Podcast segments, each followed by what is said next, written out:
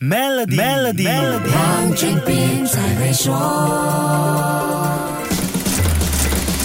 你好，我是黄俊斌。如果我们只是把注意力放在 Elon Musk 会不会跟 Mark Zuckerberg 龙斗打 Cage Fight，那这件事的学习点就浪费了。我们可以看看整个事件发酵的平台，还有延伸出来的讨论话题，那会更加有趣。上一集说过，舆论分析数据显示，这个事件的提及率 mentions 在短短几天就超过十万，在推特上的提及率最高达到了八万九千个。如果只是提及率 mentions，那还差点意思。这些 mentions 的参与度 engagement 高达一。一百六十四万个当中，Twitter 又是最大平台，engagement 达到一百二十六万个。这显示 Elon Musk 牢牢掌控了推特的节奏，他是推特的大老板。这一局打得是相当漂亮，每个流量事件都会延伸出话题讨论。这个事件，我们首先会想到像综合格斗 MMA、科技、亿万富翁这些直接联系的话题分类。我深挖之下发现，新闻、财经、体育、网络社群没有意外的出现在话题的类别当中，因为。两人的身份地位和约架的体育形式，这些都不难理解。不过更有意思的是，汽车类话题竟然是在话题分类当中占最大比重的，还比新闻更高。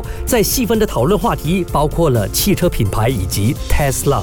Twitter 和 Tesla 都是 Elon Musk 的囊中物，搞这一波话题的热度和流量，还是让自己的品牌获益最大。所以 Elon Musk 成为世界首富不是没有原因的。世界上有几个人能像他一样，把科技产品搞得出神入化，又能为企业制造高热度话题，创造大流量呢？好，先说到这里，更多财经话题，守住下星期一 Melody 黄俊斌才会说。黄俊斌才会说。